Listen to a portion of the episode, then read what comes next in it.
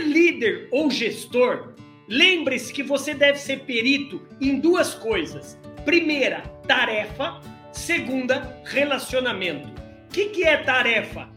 Você, se chegou ao cargo de líder, como presidente, como diretor, como gerente, como supervisor encarregado, é porque certamente você conhece, você conhece muito aquilo que você faz. Isso é tarefa. Então, um bom gestor, ele é bom em tarefa. Vocês vão sair daqui hoje sabendo a diferença entre gestor e líder. Gestor, anota aí, gere processos. Líder lidera pessoas. Então, essas duas são as principais missões de um líder, de um gestor: passar as tarefas certas para o seu liderado e se relacionar com esse liderado, ser o psicólogo dele quando ele mais precisa.